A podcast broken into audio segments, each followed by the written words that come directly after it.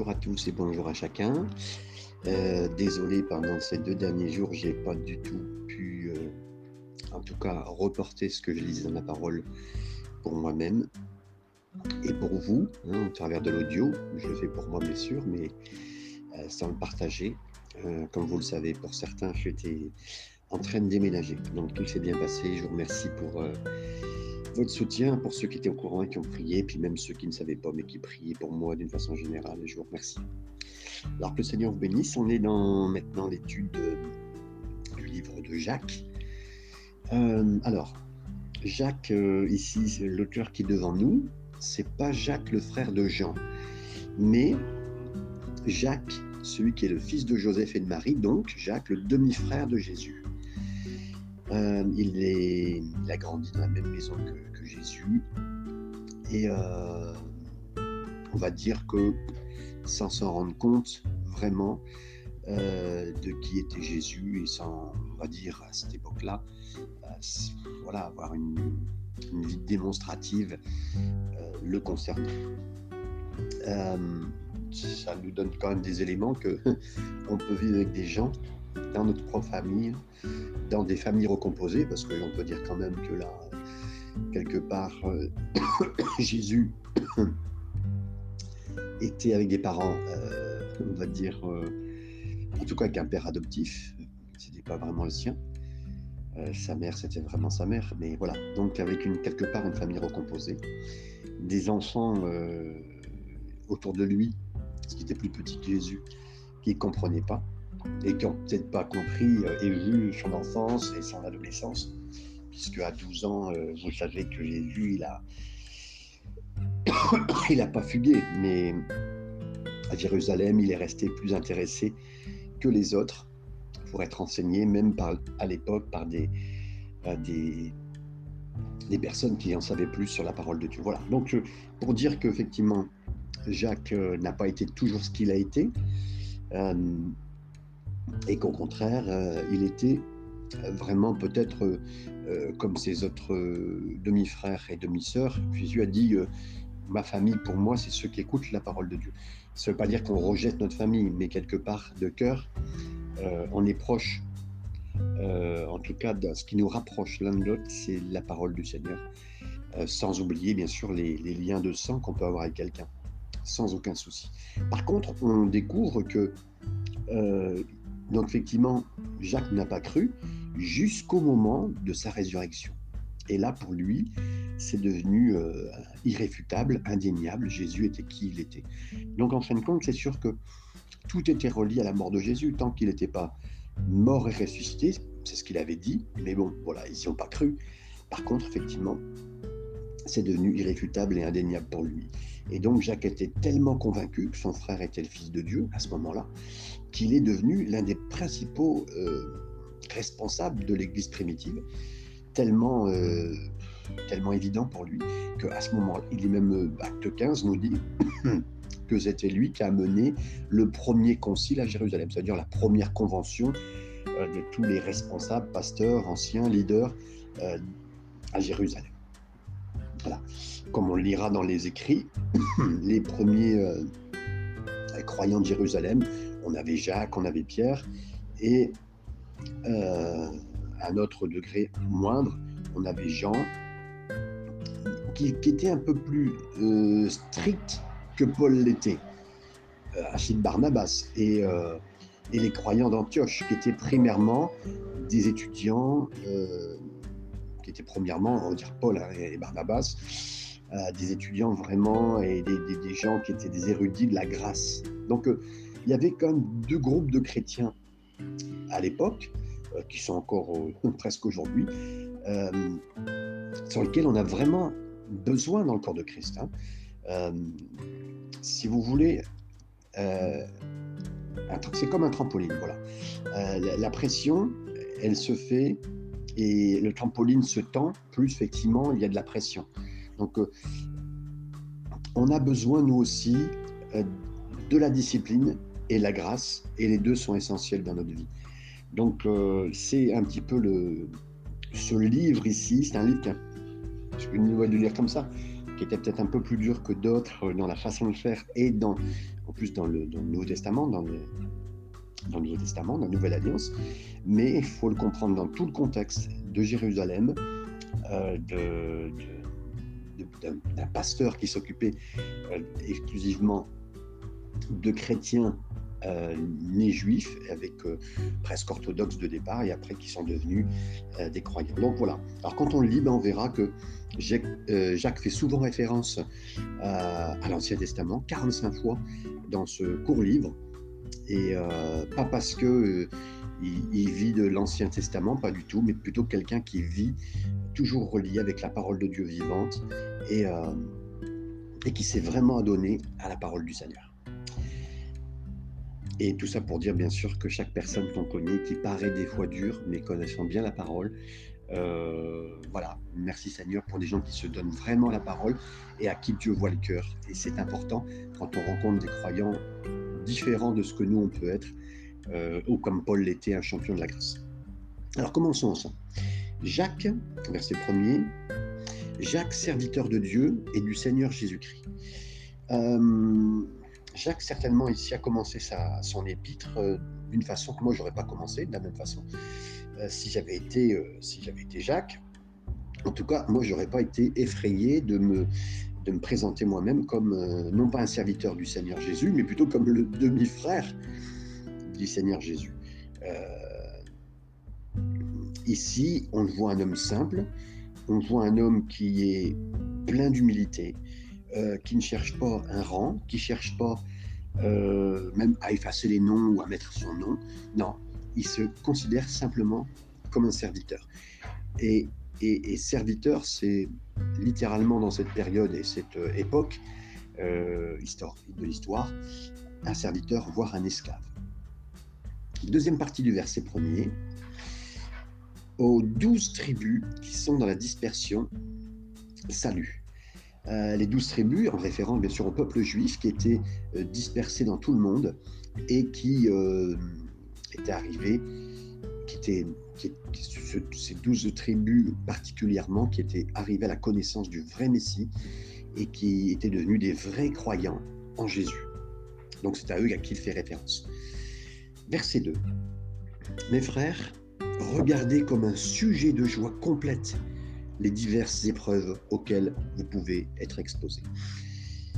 Des nouvelles traductions au niveau de ce mot épreuve. En fait, en grec, c'est le mot, c'est le même mot que tentation et qu'épreuve. Et là, donc, en fait, c'est la traduction qui nous est donnée euh, dans Louis II, si c'est celle-là que vous avez. Euh, regardez euh, un sujet de joie complète les diverses épreuves. C'est une bonne traduction parce qu'effectivement, euh, le mot épreuve et tentation, c'est le même. On aurait pu marquer toutes les tentations que vous vivez, euh, voyez avec, joie. Oui, non, mais là, c'est vraiment bien de le replacer dans tout ce contexte-là et de le, considérer en disant que voilà, on, voit bien que quand on a des moments difficiles, d'épreuves, ben, il faut le considérer avec joie.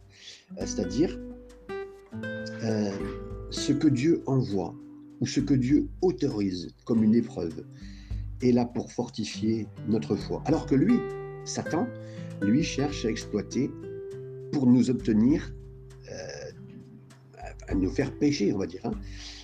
Euh, inversement, lui, le diable, nous jette sur notre chemin des tentations. Mais quand le diable nous l'envoie comme des tentations, Dieu l'autorise pour être comme une épreuve. Vous comprenez? Hein, C'est vraiment à l'inverse, mais c'est toujours entre les mains du Seigneur. Euh, Satan voudrait utiliser l'événement pour nous faire tomber, pour nous faire pleurer, pour nous détruire, alors que Dieu veut utiliser le même événement pour nous montrer combien il est fidèle et combien il est réel pour nous, combien il nous aime, combien il n'oubliera aucun des événements qui frappent notre route. Euh, je vous donne une explication au travers d'une petite image. Si vous connaissez quelqu'un euh, qui est un bon bricoleur et en plus gentil, et là il vous montre une chaise, il dit voilà, il vous invite à vous asseoir dans une chaise qu'il a faite, qu'il a, qu'il a restaurée, euh, bah, vous n'auriez pas de problème, vous dire bon, ok, je m'inquiète pas, euh, il l'a réparée, je m'assieds dessus sans aucun souci. Alors, vous entendez très clairement que j'habite à côté de la gare de Fréjus, donc le bruit euh, est clair au niveau des trains. Je ferai attention la prochaine fois de fermer mieux ma fenêtre pour vous parler. Alors, oui, donc, euh, si vous êtes assis sur une chaise refaite par un ami bricoleur et en plus très gentil, et qui vous invite à vous y asseoir, ben, vous n'avez aucun, aucune peur, au contraire, vous y allez avec joie, et vous avez la foi que tout se passera bien. Et vous faites bien. Par contre, si d'un autre côté, vous avez un ami qui vous invite... Euh, euh, que vous connaissez bien, mais c'est un petit farceur, un petit blagueur, puis quelqu'un en plus qui vous aime pas spécialement, et puis il vous demande de vous asseoir dans une chaise, bah là vous savez d'avance qu'il peut se passer quelque chose.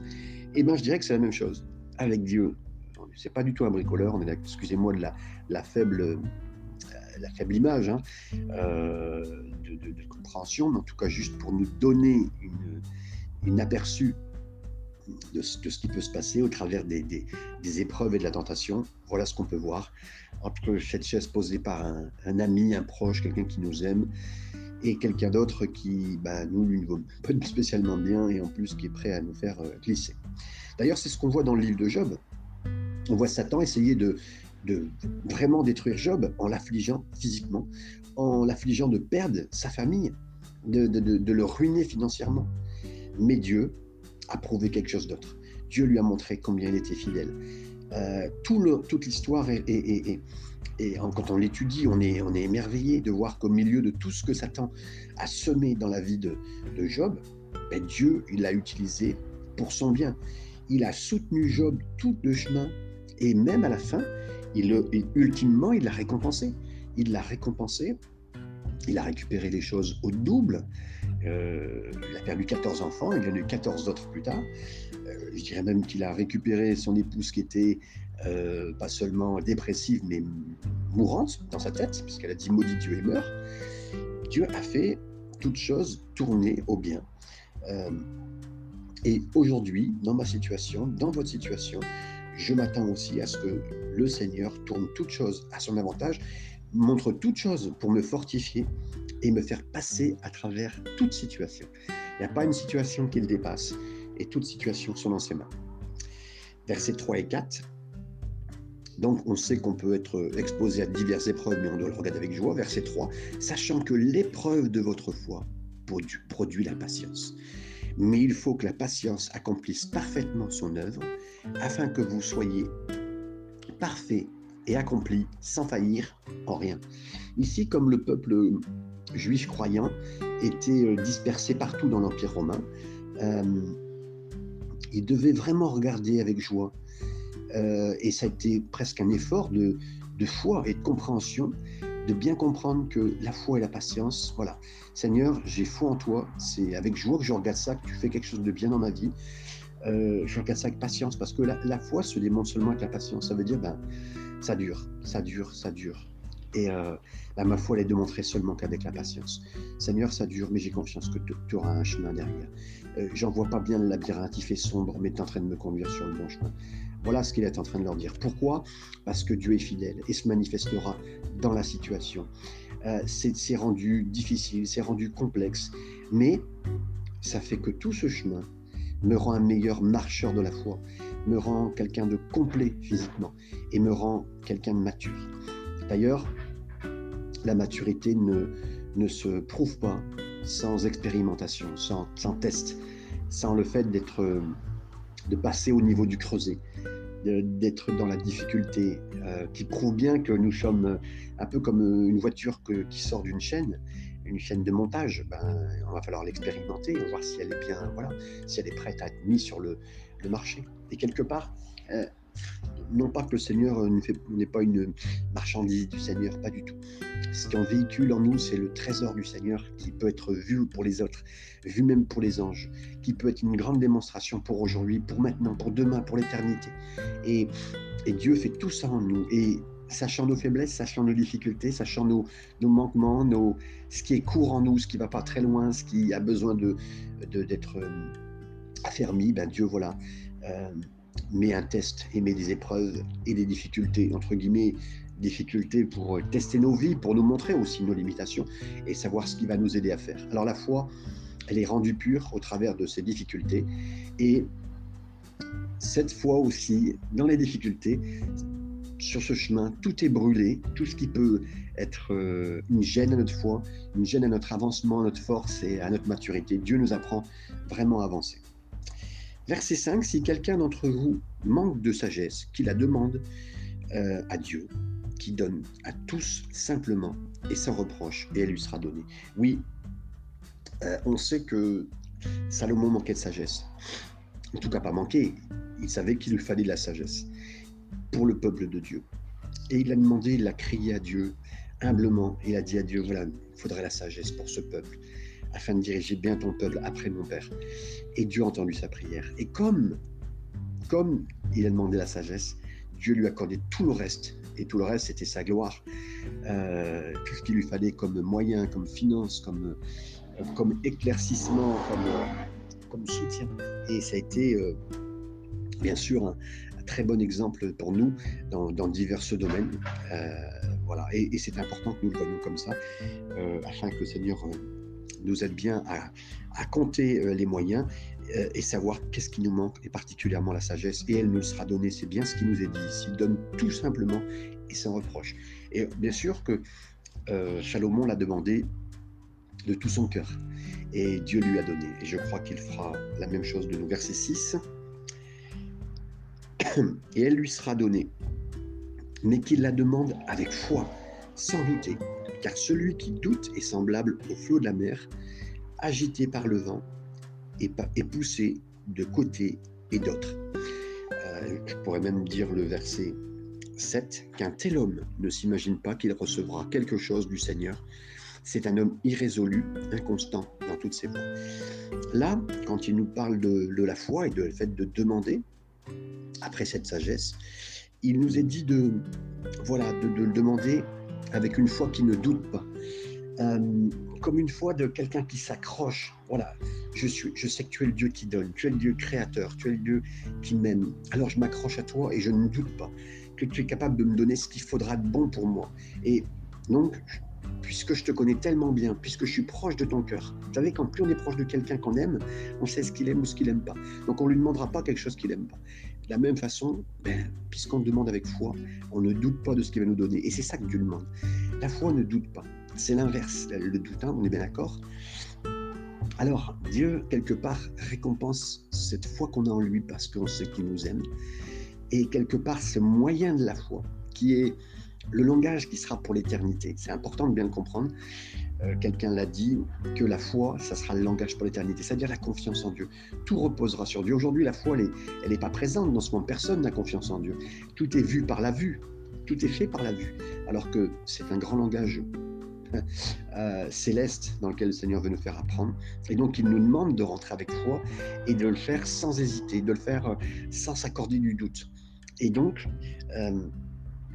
pour pas qu'on soit à bah tiens, la circonstance elle est un peu plus dure, j'ai plus confiance dans le Seigneur, un orage est en train de passer au-dessus de moi, je sais pas s'il va m'aider. Voilà, et c'est là il dit voilà, ben, on peut justement être agité, on peut être agité comme une barque qui est agitée par la mer, par les flots. Et Dieu veut qu'on soit vraiment quelqu'un de solide euh, en, lui, mature en lui, qui a confiance en lui, comme le disait, qui était un, excellent euh, exemple pour ceux qui nous entourent, parce que nous pourrons qu'exceller parmi de ceux qui n'y croient pas en Dieu. Mais les gens nous diront, mais moi, je t'admire que tu puisses croire. Mais c'est une grâce de Dieu, bien sûr, on le sait. Mais euh, voilà, donc là, c'est un homme irrésolu, inconstant dans toutes ses voies.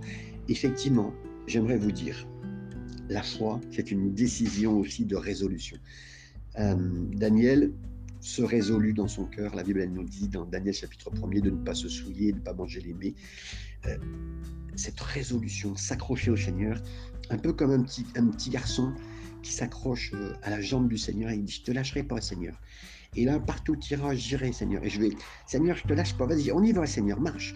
Et c'est exactement comment le Seigneur pourrait faire avec nous, de nous emmener dans toutes les, choses. Et je sais que vous voulez vous accrocher au Seigneur, le Seigneur sait, et on ne sera pas irrésolu, on ne sera pas, oh bah, je sais pas trop, Seigneur, tu sais demain, si, si c'est compliqué. Euh, je ne sais pas si j'irai bien, je ne sais pas. Pierre se connaissait pas très bien. mais il avait trop, trop de confiance en lui sans se connaître vraiment. Et il a dit, ben Seigneur, moi j'irai partout tu iras, quitte à mourir. Ben, il savait même pas. Il savait même pas. Le Seigneur a travaillé son cœur, il, a, il, a, il ne connaissait pas ses faiblesses et ses, ses, limitations. Le jour où il les a connues, le Seigneur ne l'a pas euh, démonté, ne l'a pas. Il a juste croisé avec un regard d'amour. Quand, euh, après avoir euh, dénoncé Jésus, avoir maudit Jésus trois fois, dénoncé, je me suis trompé de mot, c'est pas dénoncé, mais en tout cas, il a bien euh, juré en disant je ne le connais pas, non, non, je ne sais pas, c'est pas mon ami. Voilà. Après ces trois moments-là, Jésus est sorti quand il est passé. Après son jugement, il est passé, il a croisé juste le regard. Et la pierre s'est souvenue. Il s'est souvenu de quoi? Ben, Qu'il n'a pas été suffisamment résolu dans le fait de se tenir au Seigneur, non pas en lui-même, mais par la grâce de Dieu. Et donc voilà, c'est important de, cette résolution, qu'elle soit en nous et que le Seigneur vienne pallier. Il aura besoin de, de faire ce qu'il faut. Verset 9, à 11, que le frère de condition humble se glorifie de son élévation, que le riche, au contraire, se glorifie de son humiliation, pardon. car il passera comme la fleur de l'herbe, et le soleil s'est levé avec sa chaleur ardente. Il a desséché l'herbe, sa fleur est tombée, et la beauté de son aspect a disparu. Ainsi le riche flétrira euh, dans ses entreprises a lu du verset 9 à 11. Ici, le, croyant juif à qui Jacques est en train d'écrire devait être euh, averti, euh, avoir une vue sur ce que l'ennemi pouvait poser une menace sur le peuple de Dieu au travers de toute leur histoire. Vous le savez, souvent, les Juifs ont été attaqués, spoliés de leurs biens, et ça a été compliqué. Souvent, donc, il y a les biens matériels ont été retirés des premiers croyants juifs. Donc euh, là, il les a avertis de l'élévation qu'on pouvait avoir de la richesse. Donc, euh, et dans notre foi, on peut tester par rapport à ça. On, le voit bien. Euh, Goliath a mené des géants contre Israël et les Philistins ont fait face aux Juifs. Et dans l'histoire d'Israël, donc les Juifs ont continuellement été attaqués par des Philistins. De nos jours, je vois pas beaucoup de Philistins dans les rues, hein, euh, même si Philistins aujourd'hui ce sont des Palestiniens. Plutôt aujourd'hui, ce qui pense être une difficulté dans nos vies, c'est les finances qui nous apportent pas mal d'épreuves, pas mal de, comment dire de, tests. Hein. Et on sait qu'aujourd'hui, même avec les difficultés de crise, de difficultés, euh, je vous l'annonce et je le crois, j'ai toujours cru que euh, qu'on vit en ce moment avec le Covid nous amènerait quand même des problèmes financiers, même si euh, pendant un an et demi, euh, les économies mondiales, l'économie mondiale en général, a dit on paiera, qu'importe, qu'importe, on paiera. ils ont tout payé. Et toutes les finances et tous les États ont payé d'une façon globale tout ce qu'il fallait. Tout ça pour dire que demain, j'ai pas cette impression que les finances seront très très bonnes, que, que l'économie en général sera sera parfait. Au contraire, tout pourrait être un point de test aussi pour nous. Donc, c'est là où le Seigneur veut nous rencontrer. Et donc, si même un individu, une, famille d'église, euh, une petite église de famille ou de, maison, euh, peut avoir à, être prouvé, éprouvé dans sa difficulté face à son géant, à ses Philistins, ça sera dans ce point-là. Ça sera, nous menacera des fois continuellement. Euh, d'avoir confiance au Seigneur pour demain, de prendre des engagements pour lui, pour son œuvre et son royaume. Sachant ça, sachant qu'on pouvait avoir des problèmes autour de, ces épreuves, et particulièrement si elles sont financières, ben Jacques rappelle que la situation financière de notre vie sur cette terre euh, ne, nous, ne, nous, fait en rien, comment dire, euh, d'abord nous éloigner de la réalité spirituelle. C'est-à-dire que, ben, effectivement, ben, c'est pas parce qu'on manque de finances qu'on n'est pas spirituel. Premièrement. Aussi, le manque de finances peut nous sortir quelque part de ce système mondial. Ça ne veut pas dire non plus qu'on doit euh, vivre en, presque en autarcie ou en vraiment euh, à côté du monde. Non, on est dans le monde. Malheureusement, la Bible dit vous serez dans le monde. Euh, on sera différent, mais on sera dans le monde. On fait partie de, de ça. Et, en plus, la Bible nous dit que quand on sera au ciel, rien que le sol euh, du ciel sera pavé d'or. Ça veut dire que euh, l'or, l'argent, c'est plus, ce sera juste ce qui est sous nos pieds, c'est même plus important. Euh, autant on marche dans la poussière aujourd'hui sur le goudron, bah, pour nous le goudron c'est pas aussi important que ça. Hein. Donc euh, voilà pour dire que c'est plus les mêmes valeurs. Et le Seigneur nous sort quelque part de la difficulté, la mentalité de cette terre pour nous dire qu'on n'a pas les mêmes valeurs. Alors ne soyons pas inquiets à propos d'une certaine pauvreté si on se compare à, nos voisins, et je le dis particulièrement à tous nos frères et sœurs du Sud. Euh, ici, c'est tellement facile d'avoir une maison à 3, 400, 700, 800 000, 1 million d'euros. Puis nous, on se dit, ben, Seigneur, voilà. Puis, euh, ben, on voit le poids des richesses que ça apporte sur, sur les gens, et ça la rend absolument pas libre, alors que nous, ça nous libère de, de garder une perspective, une perspective céleste. Donc, euh, l'imbroglio de l'argent est important et la vision que Jacques en apporte est décisive. Verset 12. Heureux l'homme qui supporte donc patiemment la tentation, car après avoir été éprouvé, il recevra la couronne de vie que le Seigneur a promise à ceux qu'il aime. Donc ici, j'aimerais bien voir, montrer que des épreuves résultent plusieurs choses. Pas seulement une maturité spirituelle, mais aussi une couronne éternellement, ou des couronnes éternellement, comme le dit ce passage. Euh, vous dites, oh mais moi je suis pensé à des couronnes pour le ciel, euh, excuse-moi, c'est pas... Voilà. Euh, ce que je suis en train de vous dire, c'est que ce qui se passe maintenant sur cette terre, c'est décisif pour l'éternité. Et c'est un petit peu toute notre, notre foi est jouée. On sait qu'on est sauvé, il n'y a aucun souci avec ça, je vous rassure ce matin. Et là, on ne parle pas de récompense pour être sauvé. On parle de récompenses importantes qui vont faire un petit peu la façon euh, dont vivra notre éternité. Et donc, c'est pour ça que c'est important. Luc 19, vous lirez par Luc 19 de 11 à 27, c'est euh, la façon dont on aura géré, on aura été intendant sur cette terre, qui garantira la façon dont on sera dans l'éternité. Selon la façon dont on aura géré certaines choses, eh ben, euh, certains s'occuperont de 10 villes, 5 villes, ou pas de villes du tout dans, les dans le ciel. Ça veut dire que notre façon de gérer les crises, les difficultés, les épreuves, et là je ne parle pas de la réussite dedans, parce que même quand on passe une épreuve, on sait qu'on est au plus bas, que notre morale est par terre, nos chaussettes spirituelles sont au bas et que on n'a aucune gloire à retirer. Mais euh, d'être passé au travers de cette épreuve, dans laquelle certains seraient peut-être décisivement morts, des non-croyants ou d'autres, voilà, j'aimerais vous dire, ben, le Seigneur permet qu'on passe. Et quelque part de faire face aux tentations, aux difficultés, aux épreuves, si on reste près du Seigneur, on l'entendra dire, comme il le dira à l'entrée du ciel dans Matthieu 25, 21, Bien, bon et fidèle serviteur, rentre dans la paix et la joie de ton maître. Euh, littéralement, c'est bien fait. Tu as fait bien. C'est pas bien fait dans les épreuves que tu as vécues. Hein. Tu as fait bien. Tu as fait bien. Rentre dans la, joie de ton maître, bon et fidèle serviteur. Euh, tu été fidèle. Tu été fidèle. Et, quelle, représentation du Seigneur on aura pu apporter sans l'avoir vu.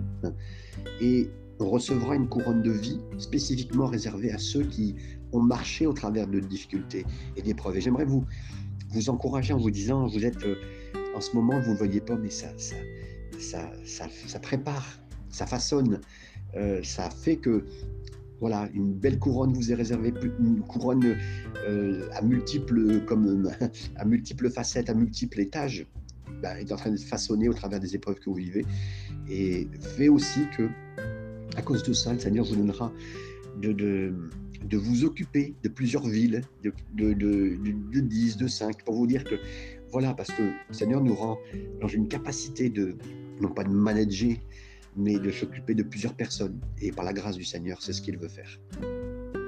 Je finis là une première partie afin de couper en deux l'enseignement pour que les gens qui n'aient pas trop de temps puissent entendre un premier moment et un second.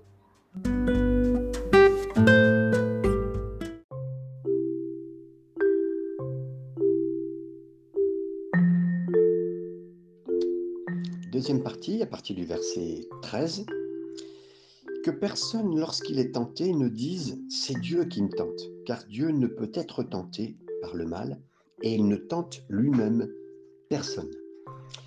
On a la continuation de toute cette pensée générale euh, pour les chrétiens, les premiers chrétiens qui, dans une telle grande difficulté, euh, persécutés un peu partout, dispersés dans le monde entier, à cause de justement ces persécutions, euh, qu'on n'ait pas cette pensée qui vient, qui est diabolique, dans ce moment où on se trouve dans une arène compliquée, une arène, l'image de l'époque, hein, euh, les arènes des jeux, où on est plein d'épreuves, plein de tentations, et qui nous permettent de bien nous dire, c'est Dieu qui autorise une tentation. Euh, pardon, une épreuve. Je vais mettre dans ce sens-là et comprenez bien. Je vais le redire. Dieu autorise une épreuve alors que Satan, lui, vient avec une tentation. L'épreuve peut être financière. Par exemple, l'épreuve financière, on vit un moment difficile. Et la tentation peut être je vais vous dire ça comme ça, mais pour bien comprendre vraiment différemment, avec la, la cocaïne pardon, pour échapper à la pression. Ou euh, un petit verre régulièrement dès que ça va pas. Ou euh, une sortie en boîte pour sortir de la pression, une sortie dans un moment le soir mal famé, comprenez. Donc c'est pas Dieu qui apporte cette cocaïne, cette boisson, cette difficulté sur notre chemin. C'est pas Dieu qui nous tente avec la pornographie. C'est pas Dieu qui nous tente à, donner des mauvaises paroles. Non. Dieu simplement autorise l'épreuve à venir. Et donc, c'est Satan qui apporte la tentation. Jamais, ne faites pas d'erreur sur ce point, et je ne veux pas faire d'erreur sur ce point. L'épreuve de notre foi, c'est pour prouver la fidélité de Dieu. Et ce n'est jamais... Euh, la, la tentation, c'est une incitation à pécher. Je vous donne un exemple. Si vous êtes à moitié sous dans un bar et qu'un gars vous offre une petite pilule gratuite, bah, c'est pas comme si Dieu était sur votre chemin en disant Bon, je suis venu te prouver que je suis fidèle, euh, je t'envoie ce gars sur ton chemin. Mais non, mais non. C'est une tentation qui voudrait m'amener elle-même à me placer moi-même dans une situation euh, difficile. Et c'est pas Dieu qui m'a amené dans cette situation, et c'est même moi en me plaçant dans ce lieu, ce bar en pleine soirée, en buvant pas mal, qui me placé, qui me placé moi-même dans la tentation. Il y a des moments, même on a dit que c'est la tentation qui venait du, du diable. Non, mais on s'est nous-mêmes mis dans des conditions qui n'étaient pas du tout bonnes. Et c'est vraiment le point de, de ce verset 13 versets 14 à 15. Mais chacun est tenté quand il est attiré et amorcé par sa propre convoitise. Verset 15 aussi. Puis la convoitise, lorsqu'elle a conçu, enfante le péché, et le péché, étant consommé, produit la mort. Euh, si, on suit la logique de ce qui est donné ici, à chaque fois, et là on va directement au point final pour bien comprendre, à chaque fois, le péché apporte et va direct à la mort. À chaque fois. Euh, euh, le péché tue les familles, tue la relation qu'on a avec son épouse, son mari, avec euh, les gens proches de notre famille. Ça détruit la joie, ça, ruine la santé. Le péché détruit tout.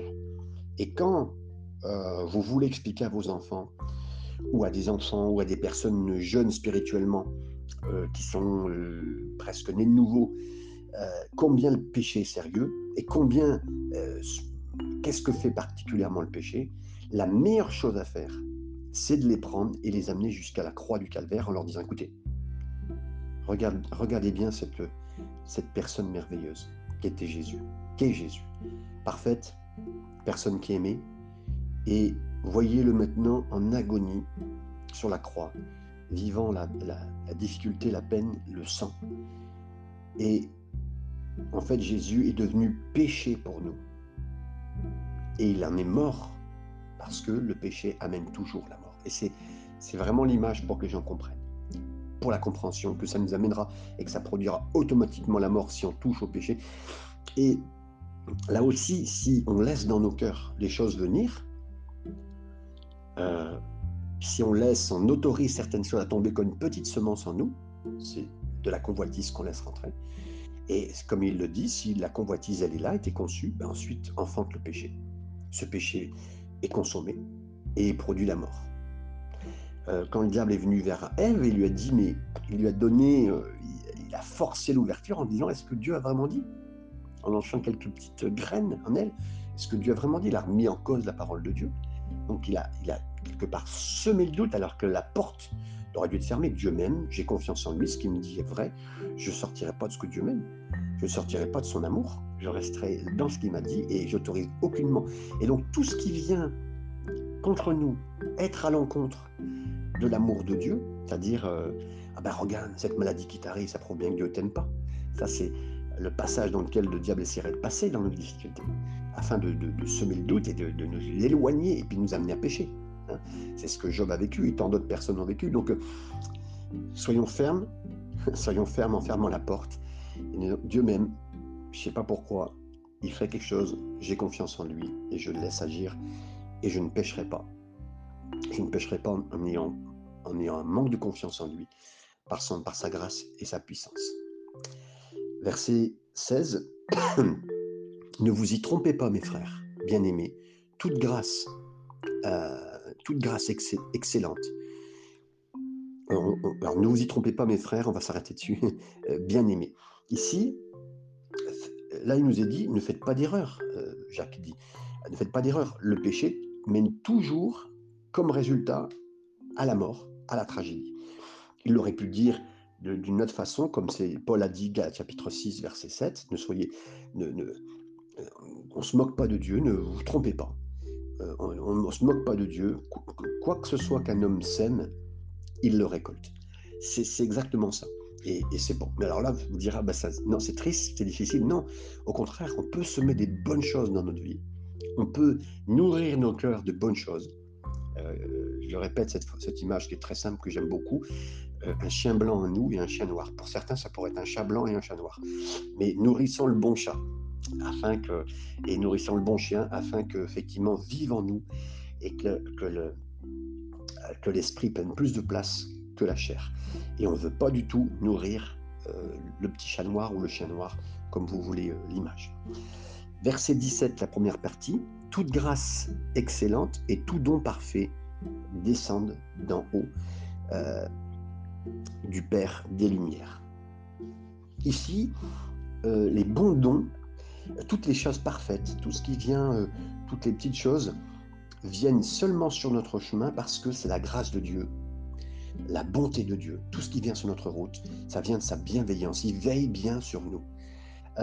si vous êtes un, un musicien avec un talent, une personne avec une certaine intelligence ou un travailleur qui est bon travailleur, un bon travailleur qui a, vraiment euh, de l'or dans les mains.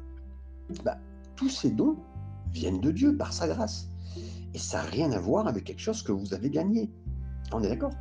Euh, Si vous mettez à côté de M. Pavarotti, si vous mettez à côté de euh, Pete Sampras, euh, un bon joueur de, tennis, ou, ou, Léo Messi, hein, ou qui vous voulez d'autres.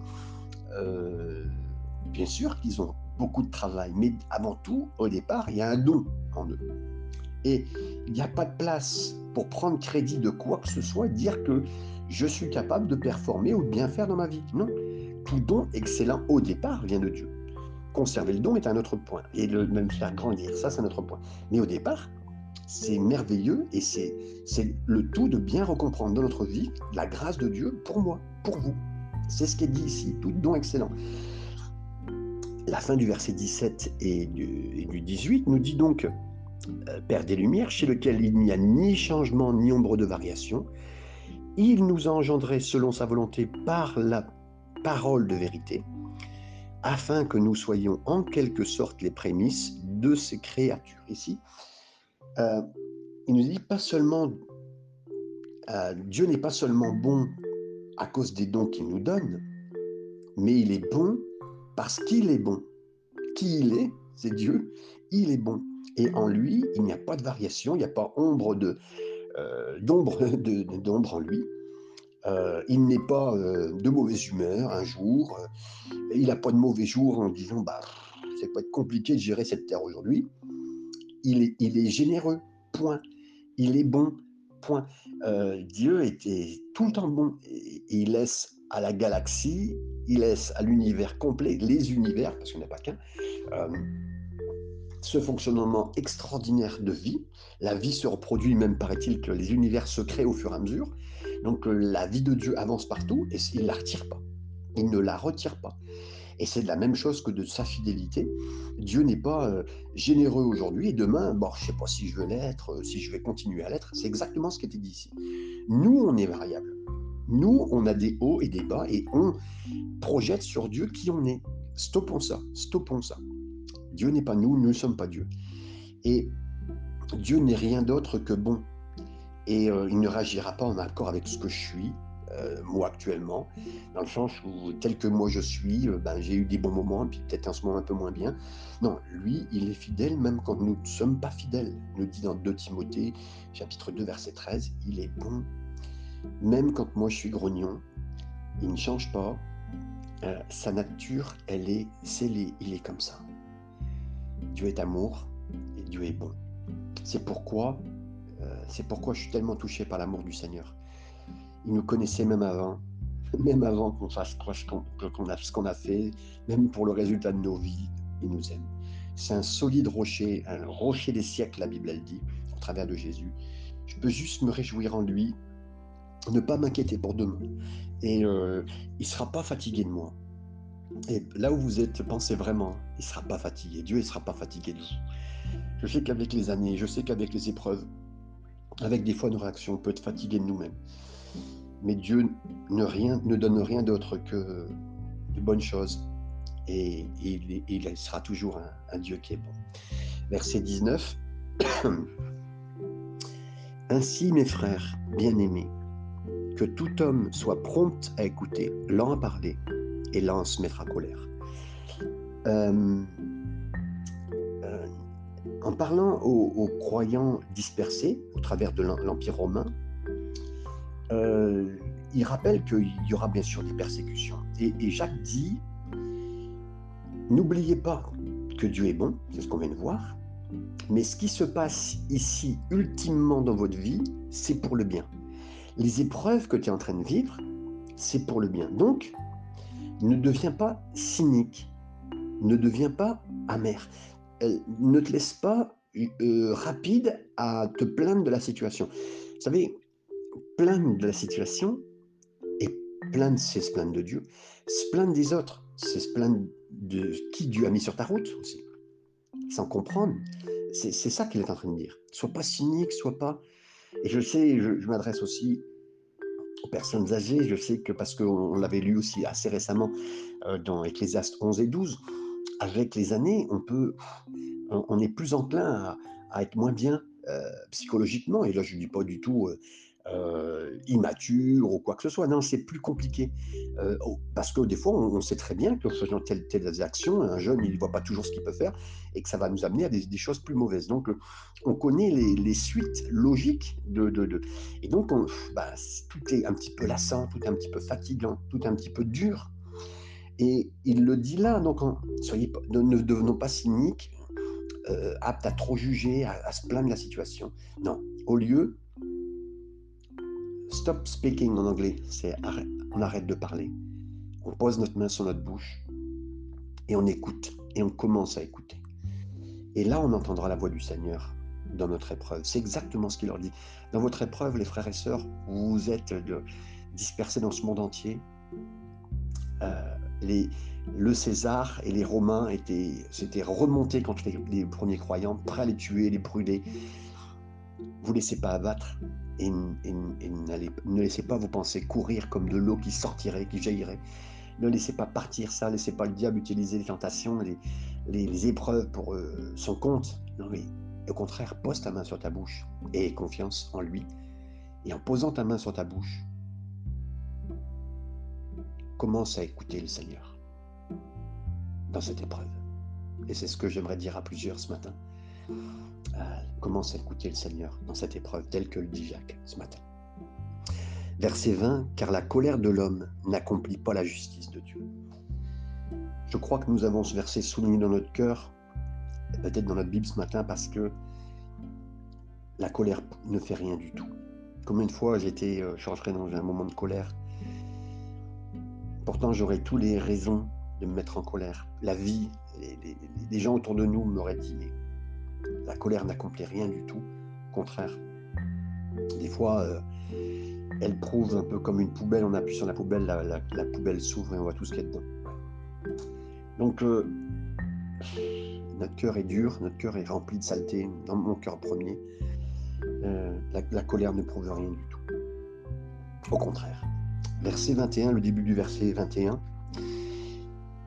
C'est pourquoi, rejetant toute souillure et tout excès de malice, ici ça se réfère à la parole de Dieu, euh, où là aussi, euh, il nous est dit donc après ben, d'avoir mis la main sur la bouche et ne pas se mettre en colère. Ce verset 21 nous dit ben, on rejette euh, toute, souillure. C'est ce qui nous était dit au départ euh, dans le verset 19. Mais je ne peux pas entendre la parole de Dieu pour moi. Certains peuvent dire, j'arrive pas à comprendre pourquoi j'arrive pas à écouter la parole de Dieu. Ben, parce que on peut pas entendre la parole de Dieu des fois parce que on a tellement, on s'est tellement permis d'entendre des choses sales. On a cru des fois des, on, a, entendu, puis vous savez, aujourd'hui, on a un monde voluptueux, euh, plein de saleté, dans lequel on passe, et des fois, on s'est ralenti, on s'est arrêté. Hein. heureux l'homme qui ne s'assied pas, euh, qui ne s'arrête pas, qui ne s'assied pas au banc des moqueurs. Vous comprenez euh, Le fait d'être resté un peu plus, comme un petit divertissement, comme si, voilà, ça nous a mis un tas de saleté dans nos oreilles. Ça nous a euh, même sans que nous on prenne quoi que ce soit. Vous savez, la marche, Jésus a dit, il faut que je vous lave les pieds. Euh, ça n'enlève pas qu'on est entièrement lavé, mais sur la marche quotidienne, on peut salir les pieds. Dans cette vie, on se salira les oreilles, on se salira les pieds. Et Jésus peut nous dire par le Saint-Esprit, ce matin, je vais te laver les pieds. Et, et plus nos pieds sont lavés, plus nos oreilles sont lavées, entre guillemets, plus on pourra entendre la parole du Seigneur. Et c'est là qu'est dit cette au niveau de la méchanceté, de souillure, un excès de malice. Voilà. Et vous le relirez juste après, c'est bien marqué. Euh, et tout excès de malice, recevez avec douceur la parole. Donc, euh, on a eu un tas de saleté, j'ai eu un tas de saleté dans ces derniers temps, dans ces derniers moments, je, des fois avec la fatigue, la difficulté, les épreuves, donc je ne peux pas entendre proprement. J'ai besoin donc de virer, de dégager et d'avoir conscience que euh, ces choses-là m'ont pu me filtrer la parole du Seigneur, ou moins bien entendre la parole du Seigneur. Deuxième partie du verset 21, donc recevez avec douceur la parole qui a été plantée en vous et qui peut sauver vos âmes. Peut-être que j'entends pas la parole du Seigneur parce que mon esprit est un peu mélangé. Mais Jacques nous dit de, euh, de recevoir la parole avec douceur. Ça parle ici d'une implication. Seigneur, je suis dans cette épreuve, je suis dans cette tentation, je suis dans cette difficulté. J'ai besoin de direction, Seigneur. J'ai besoin de direction. J'ai besoin que ta parole me dirige. Euh, je vais pas bien, Seigneur, mais je viens à toi. Non pas avec mon agenda personnel en disant allez remplis, fais ça, Seigneur, pour moi. Je planifie ça pour moi, mais plutôt avec douceur. Quoi que ce soit que tu dises, Seigneur, quoi que ce soit que tu dises, je le ferai. C'est ça cette douceur dont il est parlé. Et beaucoup de gens n'entendent pas la parole du Seigneur, parce que premièrement, ils lisent pas la parole de Dieu, mais en plus parce qu'ils ont cet esprit qui manque de, cette douceur de le recevoir. C'est, quelque part, euh, euh, c'est nous qui dirigeons le tuyau pour recevoir l'eau, euh, à quel endroit et, comment. Et Seigneur, je, un peu comme l'enfant qui dit, je veux pas se faire laver par ses parents alors qu'il est tout sale, mais qui voudrait que ça se fasse de cette façon-là laisse-toi faire. Je ne euh, vais pas mettre de mousse dans tes yeux. Non, non, mais laisse faire ton papa, il va bien te laver. Mais bon, nous, on a déjà du mal. Non, tu me déshabilles pas, j'ai peur que tu mettes de la mousse dans mes yeux et du savon. Venons avec pleine douceur parce que notre papa nous aime. Notre papa céleste va bien nous laver. Et Jésus a dit, je vais laver tes pieds. Et il le fera. Et je le crois qu'il va le faire aussi ce matin pour chacun d'entre nous. Versets 22 à 25, mettez en pratique la parole et ne vous bornez pas à l'écouter en vous trompant vous-même par de faux raisonnements, car si quelqu'un écoute la parole et ne la met pas en pratique, il est semblable à un homme qui regarde dans un miroir son visage naturel et qui, après avoir regardé, s'en va et oublie aussitôt qu'il était. La troisième chose, peut-être, qui fait que nous n'entendons pas la parole du Seigneur, c'est qu'on mélange. On mélange tout. Combien de fois on a eu tendance à penser que parce que juste on lisait sa parole, quand vous lisez la parole, c'est la parole de Dieu, c'est euh, vous lisez un chèque de Dieu et si vous le lisez, vous pouvez l'encaisser et vous y croyez et vous obéissez. C'est quelque part vous retirez euh, ce chèque de ce carnet de chèques et vous le prenez pour vous. Et au moins, là, c'est la façon où ça marche avec le Seigneur. Mais combien de fois, parce qu'on a entendu un sermon, on a lu un livre, on a dit Waouh, génial, super, je suis d'accord avec ça. Et on, quelque part, on a. On n'a pas enclenché, on l'a lu, c'était super, j'ai besoin de prendre ça, c'est génial, le, le, miroir de la parole de Dieu. Mais le miroir de la parole de Dieu, c'est pour se voir soi-même. Et pour le, euh, quand on s'est vu soi-même, on change. C'est un peu comme si vous disiez, ben, Dieu vous donne ce carnet de chèques avec des montants signés, puis vous regardez les chèques, je suis super riche, je suis, je suis vraiment, j'ai ce qu'il faut, j'ai vraiment les promesses de Dieu. Mais vous ne retirez pas le chèque et vous ne pas le mettre à l'encaissement. Donc, quelque part, il nous a dit, si tu, ne, euh, si tu lis ça, et que parce que oui, le danger de bien lire même la parole de Dieu, c'est tellement de danger dans la vie, et ça c'est le péché qui a fait, c'est pas nous qui sommes euh, comme ça, c'est le péché qui a compliqué les choses. Mais en lisant ça, et en connaissant bien la parole de Dieu, je le dis pour moi-même, et je laisse le Seigneur me, le dire ce matin, on se dit, ah ben je le sais, c'est waouh, puis c'est une belle vérité, c'est incroyable, merci Seigneur. Mais il y a une différence entre euh, euh, quelqu'un qui connaît et quelqu'un qui fait. Et vraiment, avec l'aide du Seigneur, on sait que la Bible a dit, mais priez. On, pourrait tout faire sauf prier. Parce qu'on ah, a lu un truc sur la prière, c'est ah, puissant, le Seigneur sait. Euh, on, sait que le Seigneur, euh, en remettant chaque jour, et puis la prière, des fois, le mot prière, ça, ça nous fait trembler. Euh, on a peur parce qu'on a une image de la prière, alors qu'en fait, la prière, c'est simplement parler au Seigneur, parler de son cœur, en tout moment, parce qu'on a une pensée au Seigneur, c'est une pensée quelque part, hein, avant tout. C'est ça que Seigneur nous demande. Mais on pourrait lire un tas de choses sur les pensées pour avoir la pensée de prière, mais on prie pas. On, on dira, c'était génial. Pareil, on sait que l'adoration, c'est être la tête au ciel, c'est le louer, l'adorer, être, comme il est. Euh, le Seigneur est tellement bon, incroyable, s'occupant de nous, donc on pourrait l'adorer. Puis on lit plein de choses sur l'adoration. Waouh, on entend un super serment d'adoration. Quand on a fini, on a pleuré, on était touché, puis on n'enclenche rien. Et c'est ça qu'il nous dit, n'enclenche rien. Jacques clairement nous avertit que des fois, on n'entendra plus la parole de Dieu parce qu'on l'a écouté, on l'a vu, on l'a lu, et on a dit, waouh, c'est génial, mais on l'a pas mis en place dans notre vie. C'est ça. Et, il le dit dans les épreuves, euh, encore une fois, les avancements de Dieu dans nos vies, pour écouter sa parole, pourraient être des moments où on a manqué de la mettre en place automatiquement dans nos vies. On pourrait bien la comprendre, mais on ne serait pas des faiseurs. On serait juste de ceux qui, la mettons dans nos réflexions. Mais euh, c'est passé dans notre tête, mais c'est pas descendu dans notre cœur. C'est un petit machin, mais et le Seigneur montre que dans sa parole, on a besoin de louer. C'est un très bon point, mais on le fait, il faut le faire. Et on commence à le faire grâce à Dieu. Et c'est des choses qui sont mises en place dans nos vies. C'est même pas, euh, c'est même pas des, euh, c'est pas quelque chose de lourd. Seigneur met pas des choses lourdes dans nos vies, j'aimerais vous le dire. C'est le diable qui nous fait croire ça, c'est la religion qui, nous fait croire ça, la religiosité, pardon.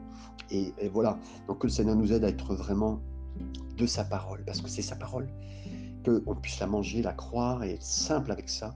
Et tout ce qui a été sur notre route, tout ce qui nous a été mélangé, tout ce que notre esprit a dit avec les années, euh, la saleté qui nous a euh, si facilement englobé sur cette route maintenant, voilà, le Seigneur nous a bien prévenu ce matin, en lisant sa parole, recevons-la avec douceur et obéissons le meilleur qu'on peut pour euh, avancer. Verset 26, les derniers versets. Si quelqu'un croit être religieux sans tenir compte, sans tenir sa langue, c'est quelqu'un croit être croyant, relié bien avec le Seigneur, sans tenir sa langue en bride, mais en, trompant son cœur, la religion de cet homme est vaine, la relation de cet homme est vaine. Ce qui est un enseignement, euh, certains disent il faut être honnête avec Dieu. Il faut vraiment tout lui dire. Euh, dis tout ce que tu as sur ton cœur. N'hésite pas et, puis vraiment, euh, voilà. Je ne crois pas vraiment que ce soit entièrement biblique de dire euh, d'une façon entière, comme certains pourraient dire populairement, bon, voilà, lever le poing contre Dieu, dire tout ce qu'on a sur le cœur, quitte à vomir. Hein non, pas du tout biblique. Je crois que un homme vraiment croyant, un homme profond avec le Seigneur, parce qu'il sait comment Dieu, et il y a des questions qui se posent même pas. Mais Dieu est amour, je vis ça en ce moment, j'ai confiance. J'ai confiance, Seigneur, j'ai confiance en toi. Je ne me pose même pas la question, je, me, je ne me poserai pas la question. C'est irrémédiable. Je ne me poserai pas la question et je n'ouvrirai pas la porte comme Ève a, ouvert la porte. Est-ce que Dieu a vraiment dit ça pour toi, qu'il allait s'occuper de toi toute ta vie, de ta famille, de tes finances, de ta situation? Mais non, mais non, mais non, pas du tout. Et là, on ne dit pas tout ce qu'on pense. Pourquoi t'as autorisé que Ève, elle vit ça? Pas du tout. Non, non, non, non, non pas, du tout tout ce qu'il pense et puis et des gros mots, est-ce qu'on veut Non, pas du tout. Il y a des choses, par contre, où Dieu permet que. Là, il n'a pas dit, il a pas dit qu'il ne doit pas parler. Il a dit que, au contraire, on maîtrise. Il y a des choses, mais on ne se pose pas de questions avec Dieu, donc on on ne le mettra pas quelque part en doute ou on ne jettera pas euh, comme un morceau de viande devant lui euh, qui on est, cru. Bam, voilà. Voilà. Voilà, moi je dis tout ce que je pense à Dieu en direct. Hein, euh, Seigneur, non, non. C'est ça qu'il est en train de dire. Donc d'une maîtrise et d'avoir confiance au Seigneur. C'est vraiment. Et donc, mais ça n'empêche pas. Il y a un moment où ça nous dépasse. Et là, notre entendement, les positionnements de, qu'on avait placés sur le Seigneur, on avait dit Seigneur, je pense que je peux aller jusque-là et je crois ça de toi et ton amour. Et l'amour de Dieu est tellement plus grand qu'on pense.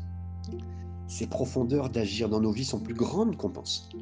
Qu'il y a un moment, ça nous dépasse, oui, parce que Dieu nous dépasse. Alors là, on dit Seigneur, là, je comprends plus. Et là, Dieu nous fait rentrer dans des nouvelles profondeurs de qui il est. Pas de nouvelles profondeurs nouvelles, parce que c'est nouveau pour nous. Mais c'est pas nouveau. Dieu est tellement incompréhensible. Seul son esprit peut dans les profondeurs de Dieu et nous les communiquer. Et c'est ça qui nous est dit dans ce passage de la compréhension de nos difficultés. Parce que c'est ça que ces gens vivaient à l'époque, des difficultés qui les dépassaient. Et qui dépassaient même leur nouvelle conception du Seigneur vrai, et du Messie, et de la grandeur de Dieu, et de son amour. Mais ils ne comprenaient plus. Et j'aimerais vous dire, oui, dans les temps nouveaux dans lesquels nous allons faire face, on a besoin de cette nouvelle compréhension où nous allons mettre nos mains sur nos bouches et pas parler passe sanitaire, vaccin, croyant, pas croyant, ceci, cela. C'est un vrai chrétien, c'est un faux chrétien. Taisons-nous et laissons le Seigneur parler. Laissons-nous avoir confiance en Dieu, ça soit un bel exemple pour ceux qui nous entourent, que nous serons tous dans les moments de tentation et que le Seigneur nous aide.